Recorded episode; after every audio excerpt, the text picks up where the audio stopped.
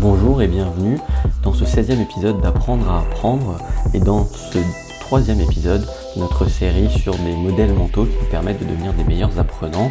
Aujourd'hui on se retrouve pour un concept euh, euh, qui consiste euh, tout simplement à se dire avant de rentrer dans un apprentissage qu'on sera prêt à faire les répétitions, on va dire, à faire le travail pendant 10 ans sans forcément avoir de résultats.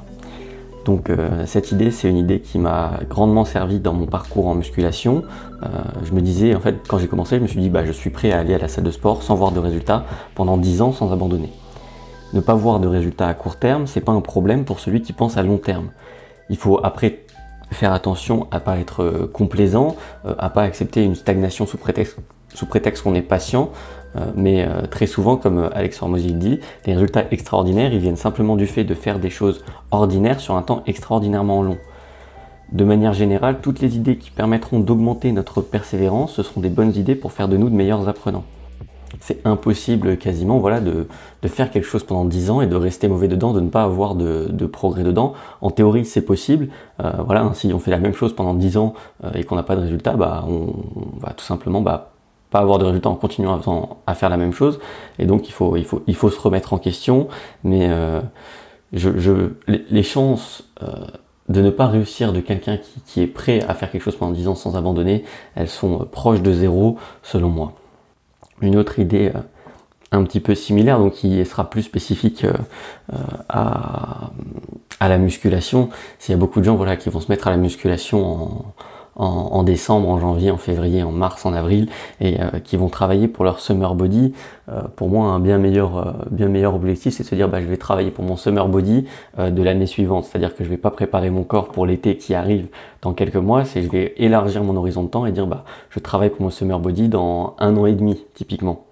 Mais encore une fois, voilà, le fait d'élargir notre horizon de, temps pour la progression ne doit pas nous faire perdre de vue que la progression à court terme est indispensable tout de même dans la plupart des cas.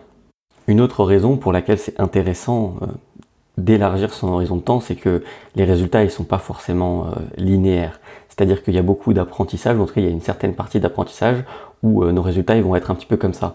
On va avoir rien, rien, rien, rien, rien, rien, rien, rien, rien, rien, rien, rien, rien, rien, rien, rien, rien, un petit peu, un petit peu, un petit peu, beaucoup, puis d'un coup ça va augmenter très fortement en fait. La, la progression peut être exponentielle euh, et, pas, et pas forcément linéaire.